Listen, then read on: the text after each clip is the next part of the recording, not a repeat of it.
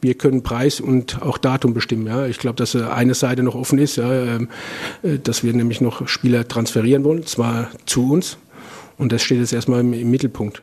Der Heiko Vogel zu den Transferplänen vom FC Basel am Tag, nachdem der Club sein erstes Saisonziel verpasst hat. Grüezi miteinander zum Penalty-Podcast, sagt der Stefan Gutknecht.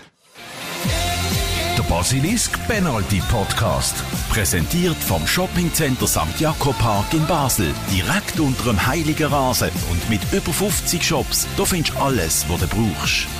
Es ist eine Reise, die der FCB so schnell sicher nicht vergisst. Ein Flug, der verschoben wird, darüber reden wir mit jemandem, der dabei war. Ein Rückspiel, wo man es nicht schafft, sich gegen einen bescheidenen Gegner durchzusetzen und sich darum auch einen Haufen Fragen stellen, wie zum Beispiel, ob in der Kaderplanung Fehler gemacht worden sind. Die gehen wir an mit dem Sportdirektor Heiko Vogel.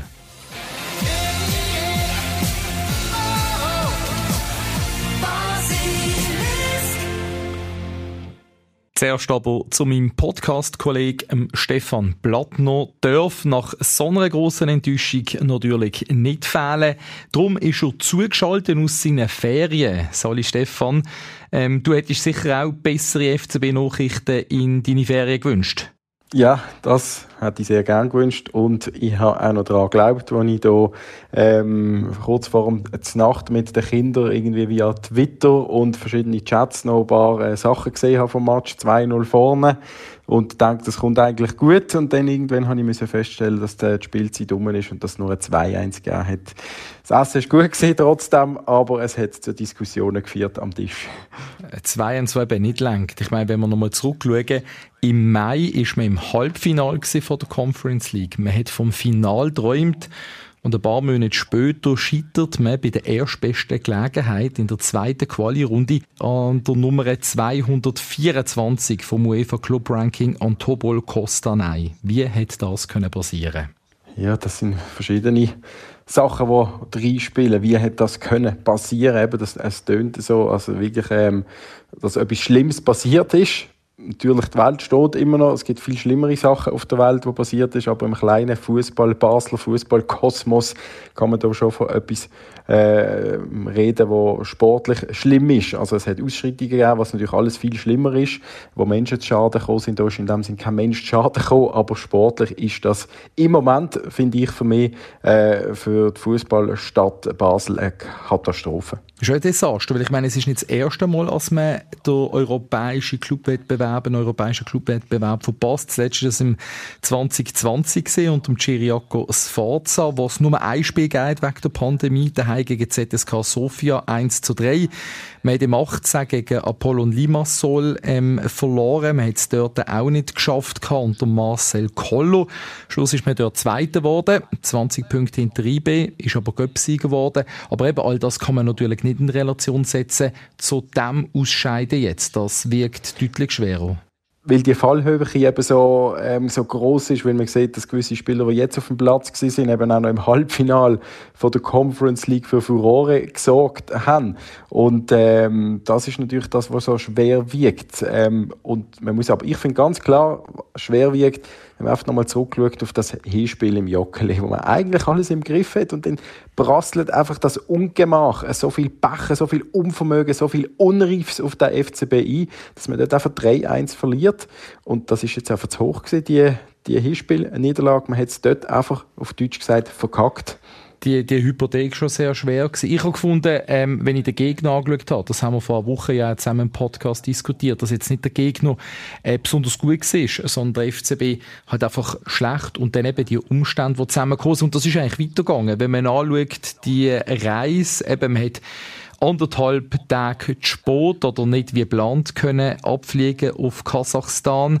Ähm, das ganze Flugchaos, natürlich die Vorbereitung extrem tangiert, wenn man erst am Matchtag ankommt, dann das Personal, die vielen Abwesenden, die dabei sind, krank, gesperrt, verletzt oder sonst was. Ähm, auf Umstände, die sicherlich auch nicht für einen FCB jetzt gespielt haben, um die Hypothek aufzuholen.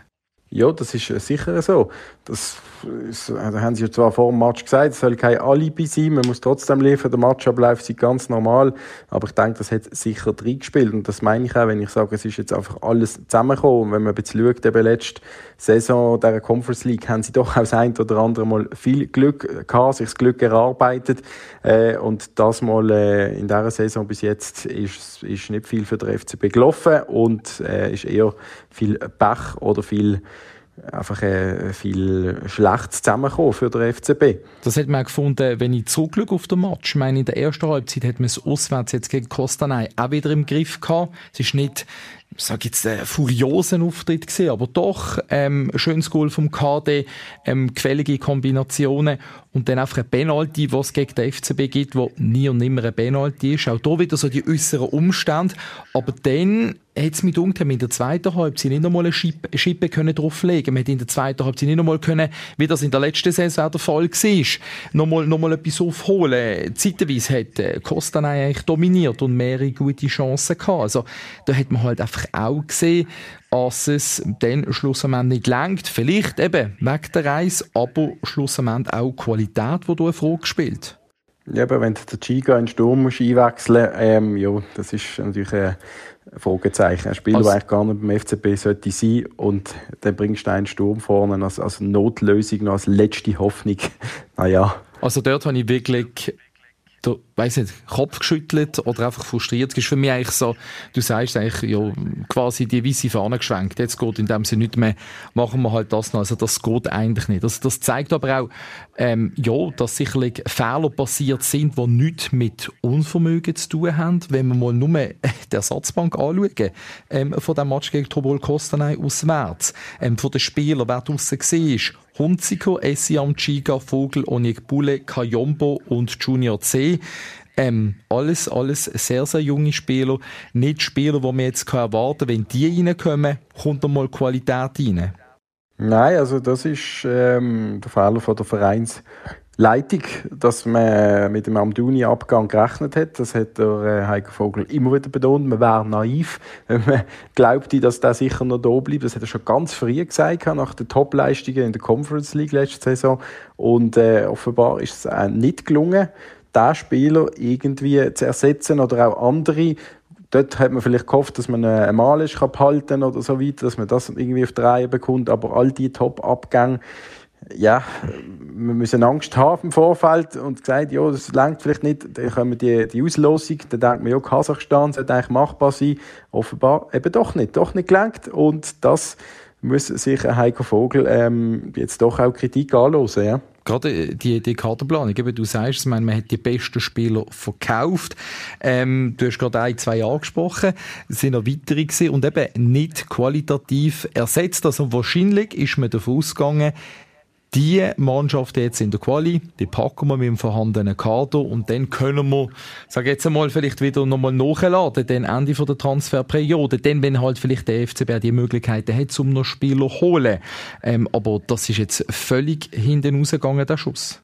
Ja, du sagst es genau richtig. Das ist eine tiptop Einschätzung. Genau. Wahrscheinlich hat man so ein bisschen gesagt, ja, das sollten wir schaffen, genau. Und ich glaube, letztes Jahr hat man auch den äh, hinten raus Ende-Transferperiode, die, äh, die Schnäppchen, die dann noch rum sind und die dann doch auch noch geholfen haben, wie eine Zekiri, die hat man dann noch bekommen, oder?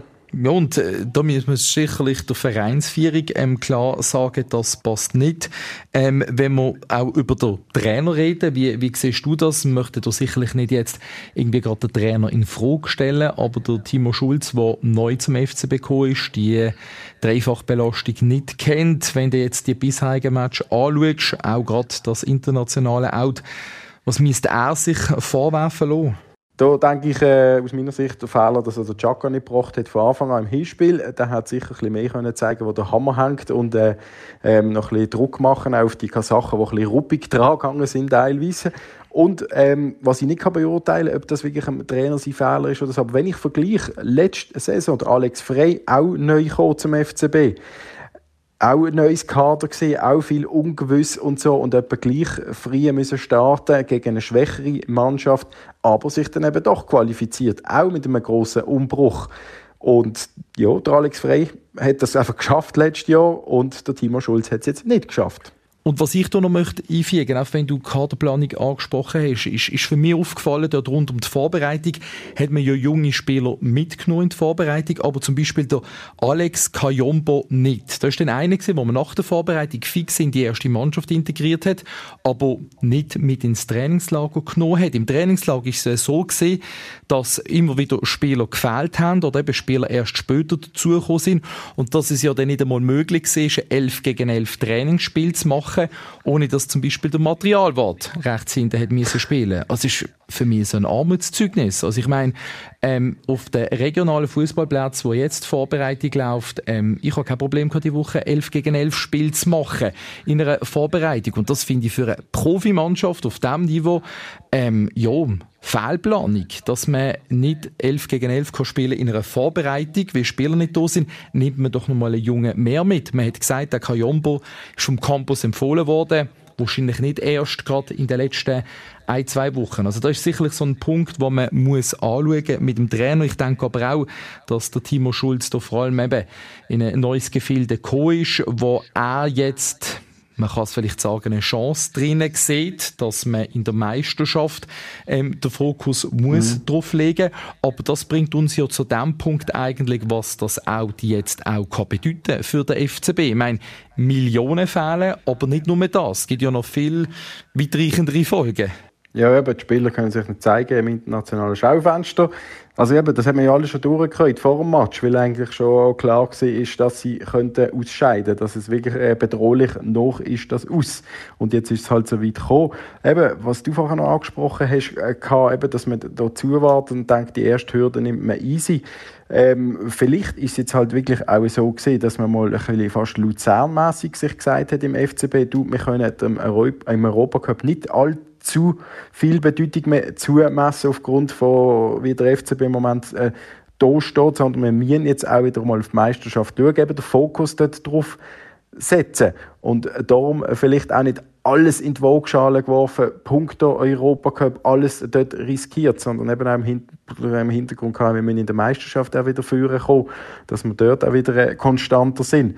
Und das ist jetzt halt Europacup-mässig hinten raus und der FCB ist jetzt, äh, ähm, ja, so wie, wie wir es äh, bei den anderen Vereinen gesagt haben, die äh, haben zu wenig Fokus darauf gelegt und jetzt sind sie durch. Aber war ja natürlich aus meiner Sicht total fehl am Platz, weil man hat ja auch immer wieder gesagt, wie wichtig das internationale Schaufenster ist. Ich meine, das hat man jetzt wieder gesehen, äh, am Duni und der Diouf, wo man für einen Haufen Millionen Franken hätte können ähm, verkaufen. Das wäre nicht möglich gewesen, hätte sie das Schaufenster nicht gehabt. Die tollen Goal, die sie gemacht haben, die wichtigen Goal, die sie gemacht haben. Also, ja schon, ja schon, aber ich meine, sorry, aber die Saison bist du auch ein bisschen mehr unter Druck in der Meisterschaft. Du kannst dir nicht ähm, irgendwie in der Europa oder der Conference League durch, äh, durchwürgen leisten und in der Meisterschaft dann wirklich hinten absäbeln. Du hast zwar lange Zeit, bis irgendwie fast Februar, März zum unter Top 6 kommen, aber wenn man letzte Saison schaut, ist der Druck, diese Saison muss man schon aufpassen, dass man die Top 6 halt auch nicht verpasst plötzlich und dann in der, quasi in der Abstiegsrunde noch landet. Aber das ist jetzt sehr ähm, sagen wir mal, pessimistisch von dir denkt. Also, mein FCB muss doch fähig sein. Also, ich sage auch, wenn ich das Kader jetzt anschaue, das Kader hat sicherlich nicht die Qualität und die Breite für eine Dreifachbelastung. Stand jetzt an diesem Tag. Da bin ich voll mit dir einig. Aber der FC Basel hat das Ziel, und das ist auch klar kommuniziert worden, die drei Wettbewerbe, die sind für den Verein zentral. Und ähm, ja, wie wichtig das auch ist, weil es geht auch um die Finanzen vom Club, weil das ist ja dann der nächste. Muss man jetzt Spieler verkaufen, um auch weiter finanziell gesund dastehen? Und wäre das dann auch das Richtige, wenn man jetzt würde sagen, okay, jawohl, den Doi 10 Millionen würden wir zum Beispiel abgeben, jawohl, wir nehmen auch ein Angebot für einen Calafiaria oder auch für einen Börcher. Also dann hat die Mannschaft nicht mehr viel gemein mit der von der letzten Saison dann ist es halt doch wieder der große Umbruch schlussendlich und vielleicht sind die Finanzen dafür umso besser. Eben, das ist die große Frage, auf was tut man jetzt äh, am meisten den Wert legen oder auf was tut man voll setzen. Das ist die große Herausforderung. Und wenn ich vorher gesagt habe, es ist im Moment eine große sportliche Katastrophe, eben, du hast es auch erwähnt, der FCB ist nach dem, äh, nach dem Aus gegen Limassol ähm, vor ein paar Jahren dann doch auch noch Cup-Sieger geworden. Also es sind schon durchaus Chancen da, dass es jetzt besser wird nationaler Ebene und man vielleicht mal einen Titel holt. Und ähm, von dem her kann man nicht alles schwarz malen. Wahrscheinlich liegt die Wahrheit für mich so ein bisschen wieder in der, in der Mitte. Es ist nicht alles schlecht, aber es ist halt auch noch nicht gut. Aber wenn ich noch mal schnell auf den letzten Punkt möchte zurückkommen, Stefan, ähm, fändest du denn richtig, wenn man jetzt würde sagen, okay, bei dem passenden Angebot würde man mehrere Leistungsträger noch verkaufen. Ich rede jetzt gerade hier von einem Calafiori, Böcher und einem Doi. Das sind die, die ja ähm, sicherlich gerne am FCB etwas würden einbringen Aber für mich wäre das das falsche Zeichen, jetzt mehrere von denen abgeben. Ja, kommt darauf an, wie hoch der Preis ist, also wie viel sie ähm, können einbringen und vor allem äh, das sind einfach die Menschen und wenn die nachher keine Lust mehr haben auf der FCB und sie dann irgendwie äh, man muss bei Laune halten dann bringt das ja im Verein eigentlich auch nichts und dem, und dem FCB, dann gibt das Unruhe, dann stören die.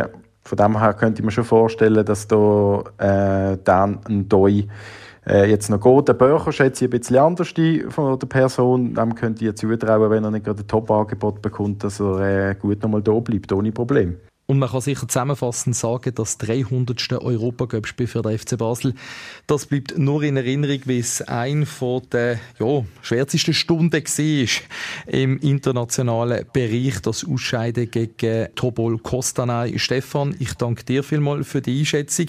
Wir werden in ein paar Wochen sicher gescheiter sein und vor allem werden die nächsten Wochen auch ja, wegweisend sein, wenn es ums Kader geht, was da noch geht. Danke dir. Sehr gerne. Natürlich immer spannend, ähm, da, darüber zu diskutieren, wo der Weg von unserem FCB könnte anführen. Und noch zum Deklarieren, das Gespräch mit dem Stefan Blattner, das habe ich direkt im Anschluss ans Spiel gemacht, weil er eben in der Ferien ist. Auf gewisse Sachen, gerade punkto Kaderplanung, da gehen wir später noch drauf ein mit dem Sportdirektor Heiko Vogel. Zuerst möchten wir aber noch über die doch sehr außergewöhnliche Reise nach Kasachstan reden.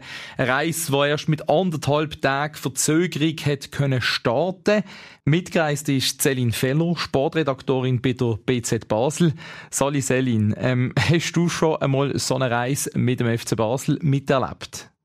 Ciao Stefan, nein, ich glaube, ähm, so eine Reise habe ich weder mit dem FCB noch sonst jemals erlebt und auch alle Beteiligten haben gesagt, das ist, das ist einmalig. Okay, sehr außergewöhnlich, natürlich auch nicht ideal, die Vorbereitung auf das Spiel. Du bist ähm, am Flughafen auch schon parat gewesen, alles packt. Wie ist äh, die Stimmung gewesen, wo es dann hat, eben, es verzögert sich, respektive wird dann ganz abgesagt? Also wir sind dort, Gott sei Dank, noch nicht am Flughafen gewesen. Von dem her ist das noch, noch aushaltbar gewesen.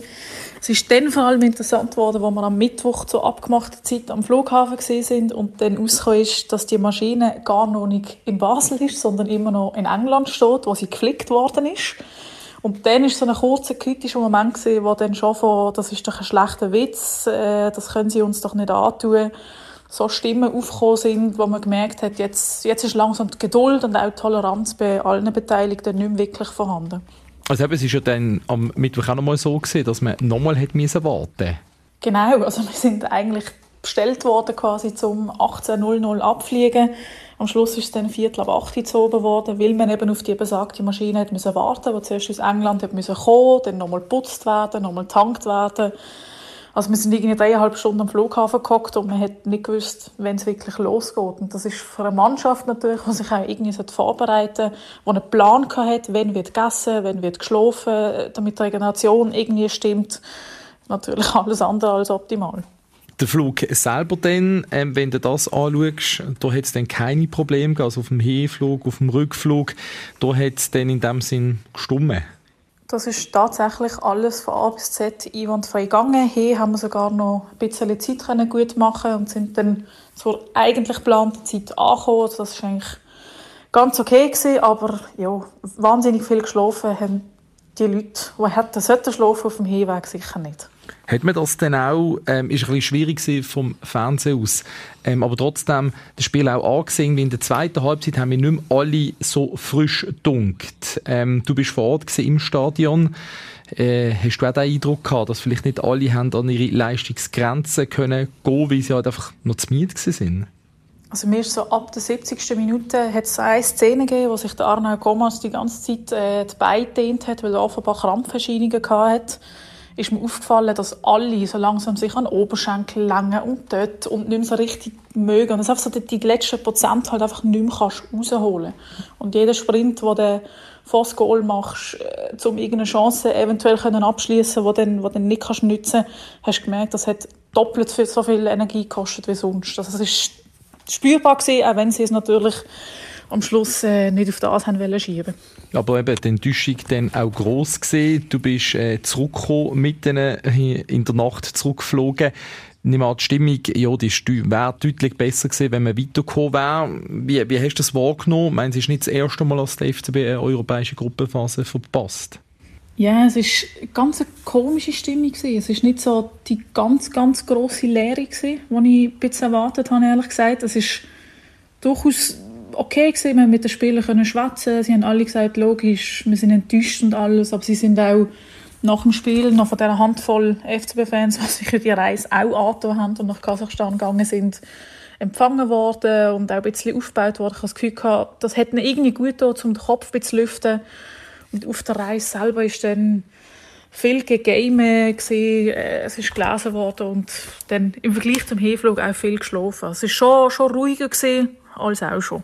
Okay, und wegen der Organisation würde ich noch gerne einhaken, ähm, dass es die Verzögerung gegeben hat, eben weil eine Maschine, das Cockpit-Fenster kaputt war, hat dort der FC Basel alles gut und richtig organisiert? Das ist vielleicht auch noch ein Vorwurf, der sich der Club muss gefallen lassen. Wie siehst du das? Ich finde, man kann dem Verein selber keinen Vorwurf machen. Sie haben so früh wie möglich, also es geht schon in der Sommerpause, einen Flug reserviert für, äh, für die Reise haben dann das bekommen, was halt in Zeiten von Sommerferien und äh, Postpandemie alle wollen reisen noch irgendwie zu haben war.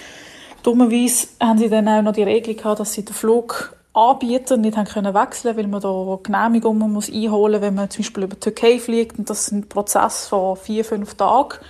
Sprich, sie haben nicht mehr reagieren Also man kann ihnen oder keinen Vorwurf machen.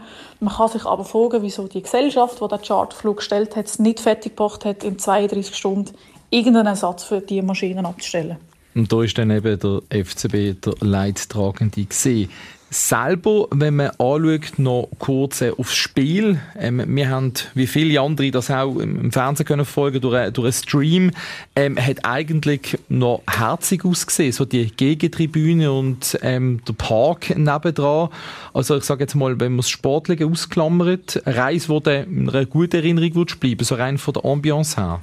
Absolut, ja. Also ich habe beim Anfahren das Stadion angeschaut mit diesen Bachsteinverkleidungen und diesen kleinen Dächeln. Und dann ich sagen, das, das sind genau die Stadien, die du willst sehen in so einer Conference League. Für das ist der Wettbewerb super. Das ist sehr herzig. Die Leute sind auch alle anspaziert mit ihrer Zuckerwatte, die sie im Päckchen nebendran noch gekauft haben und mit dem Hündli und haben sich dort vertan und das Catering genutzt, das übrigens super war, muss man an dieser Stelle noch erwähnen.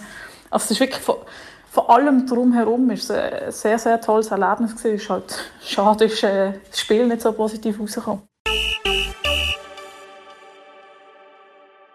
Und nachdem der FC Basel zurück ist am Freitagmorgen, da haben sich der Sportdirektor Heiko Vogel und der Trainer Timo Schulz die Fragen von den Medien gestellt. Es ist um eine Einordnung von dem Out gegangen und natürlich hat man auch Führer geschaut. Besonders interessant sind hier vor allem die Antworten vom Heiko Vogel gewesen. Vor allem, wenn es ums Kader geht. Der Club, der hat ja schon angekündigt, man möchte neue Spieler holen. Ist das aber nicht etwa jetzt schwieriger geworden, wo man nicht international spielt? Glaube ich nicht. Ja, weil der FC Basel äh, als gesamtes Projekt und nicht nur als internationales Projekt äh, überzeugen soll. Ja, also wir schauen uns dann schon äh, um, dass es äh, Spieler gibt, äh, die sagen, ja, wir committen uns zum FC Basel, nicht nur zum FC Basel, wenn er international spielt. Ja? Also weil ich glaube, dass das auch für uns der falsche Ansatz wäre, ja? Äh, äh, wenn, wenn, wir das einem Spieler zugestehen. Ähm, es, es, laufen viele Gespräche aktuell und die sind äh, unabhängig jetzt von dem Abschneiden gestern. Ein Haufen Fans stellen sich ja auch die Frage, ob es jetzt ähm, Ausverkauf beim FCB gibt. Also für äh, Dänen Doi gibt es zum Beispiel Angebot. Es gibt Gerüchte um Ricardo Calafiori und äh, Walter Börcher. Muss der FCB vielleicht sogar Spieler verkaufen, um Einnahmen zu generieren, die durch die Conference League jetzt fehlen? Wir haben schon gut verkauft und ähm, wir können Preis und auch Datum bestimmen. Ja. Ich glaube, dass eine Seite noch offen ist, ja, dass wir nämlich noch Spieler transferieren wollen, zwar zu uns, und das steht jetzt erstmal im, Mittelpunkt. Ja. Und wenn dann äh, vielleicht noch ein Spieler ein, äh, gehen will und ein attraktives Angebot da ist und man sich, wir uns das erlauben können aufgrund des Kaders, dann können wir darüber sprechen. Aber das ist de facto Stand jetzt nicht das Ziel. Wir sind auch nicht darauf angewiesen. Da wird der Heiko Vogel also deutlich. Der FCB der holt noch Spieler.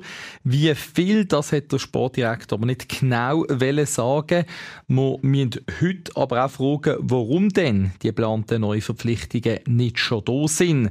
Und da stellt der Heiko Vogel schon klar, dass es halt in der Schweiz so ist, dass die Sensor sehr früh anfängt und verschiedene Akteure bei einem Wechsel beteiligt sind. Man muss sich ja mit dem Spieler einigen. Da haben wir sehr, sehr viele oder uns sehr oft auch schon einigen können. Dann hast du aber das Problem noch, dass du dich mit dem abgebenden Verein einigen musst. Und da die alle später anfangen, äh, haben die überhaupt keine Noten in ihrer Kaderplanung, sondern die gehen jetzt erstmal in die Vorbereitung und dann schauen sie sich nochmal an und äh, wir können jetzt natürlich hingehen, kannst sagen, ja, äh, okay, äh, Deadlines setzen und wenn die Deadline dann äh, verstrichen ist, dann auf, auf den nächsten Spieler gehen. Aber ich finde das irgendwo, erstens finde ich es ein bisschen inflationär oder nimmt das inflationäre Züge an, wenn ich dann erstmal für eine Position acht Angebote rausnehme und raushaue und dann hoffe ich, dass eins funktioniert, weil ich glaube, dass es auch von unserer Seite ein Commitment sein muss. Ja, ich möchte, dass ein Spieler, der zu uns kommt, sich zu uns für uns für unser Projekt committet. Umgekehrt muss es auch genauso sein. Nicht beim ersten Widerstand, wenn der, wenn der Verein sagt, ja, jetzt gehen wir erstmal in die, in die Vorbereitung, schauen uns uns an, dann sagt er, okay, dann lassen wir dich fallen. Nein, äh, wenn wir, wenn wir uns mit dem Spieler einig sind, dann kämpfen wir um den Spieler und ich hoffe, dass das noch geht. Also, aber das ist mit Sicherheit ein Grund, dass sich vieles noch hinzieht. Ja. Es ist, äh, liegt nicht daran, dass man sich mit dem Spieler nicht einigen kann, sondern in erster Linie, dass, dass die Clubs, äh, ich möchte jetzt sagen zicken, aber ähm, es in die Länge ziehen. Da wollte ich aber schon einmal nachhaken ob man denn nicht bei der Kaderplanung auch Fehler gemacht hat. Wenn man zum Beispiel sieht, wer gegen Tobol Kostanay auf der Bank ist, da ist ein Nasser Chiga mit seinen neun Einsätzen in der Super League gerade noch der erfahrenste gewesen. Ich glaube, wir haben ja gewonnen gestern, oder? Also das bleibt noch festzuhalten. Wenn man, also hat es ja nicht daran gelegen, dass wir gestern das äh, nicht geschafft haben, sondern wir haben es eine Woche vorher verspielt. Die Hypothek war einfach zu groß. Und ich glaube, so, wenn wir gestern gewonnen haben, glaube ich, dass wir eine Woche davor einen Kader zur Verfügung hatten, der besser war als der gestern. Ich sag mal etwas älter. Ja? Also lag es ja nicht an der Qualität. Also ich, wir reden, wir müssen ein bisschen differenzieren. Kein Mensch verlangt, äh, dass mit dem jetzigen Kader äh, die Liga gerockt werden kann. Äh, einfach, ja. Der Kader hat gewisse Qualitäten, hat aber noch gewisse Schwächen und Baustellen. Gar kein Thema. Aber für eine Mannschaft wie Tobol Kostana muss es reichen. Und dann müssen wir uns alle an die eigene Nase fassen, von mir aus ich als erstes, Staff und äh, zum Schluss dann natürlich auch die Spieler. Ganz einfach. Aber das lasse ich bitte, äh, nein, nicht gegen diesen Gegner. Das soll jetzt nicht äh, despektierlich gegenüber äh, sein, aber äh, nein, das, das lasse ich nicht gelten. Der Heiko Vogel der sieht also keine Fehler in der Kartenplanung vom FCB. Klar ist, es muss etwas gehen. Dürfen gespannt sein, wenn der Club dann die neue präsentiert. Interessant ist noch eine andere Aussage vom Heiko Vogel, was nämlich um die Einnahmen von der Conference League gegangen ist. Da hat der Sportdirektor gesagt, die Einnahmen seien nicht budgetiert. Das hat letztes Jahr noch anders tönt. Heute sagt der Heiko Vogel, die UEFA Conference League ist ein, ist ein, ein schöner Wettbewerb, den ich äh, gerne noch äh, länger genossen hätte. Aber lukrativ äh, ist der erst ab dem Viertelfinale, wirklich. Also wir haben jetzt zum Beispiel die Reise nach Kostanay hat uns äh, relativ viel Geld gekostet. Und da wären wir jetzt am Ende von dieser Folge. Schön sind ihr mit dabei gewesen wieder. Sind sicher alle gespannt, wie es beim FCB weitergeht. Jetzt ohne englische Woche durch Europa Cup. Möchtet ihr uns schreiben, etwas mitteilen, eine Kritik oder einen Input geben? Jederzeit sehr gern. Das geht am besten über basilisk.ch. Wünsche euch ganz eine gute Zeit und wir hören uns. Der Penalty Podcast von Basilisk. Jeden Freitag oben neu auf allen Podcast-Plattformen. Präsentiert vom Shoppingcenter St. Jakob Park in Basel. Direkt unter dem Heiligen Rasen und mit über 50 Shops. Da findest du alles, was du brauchst. Basilisk.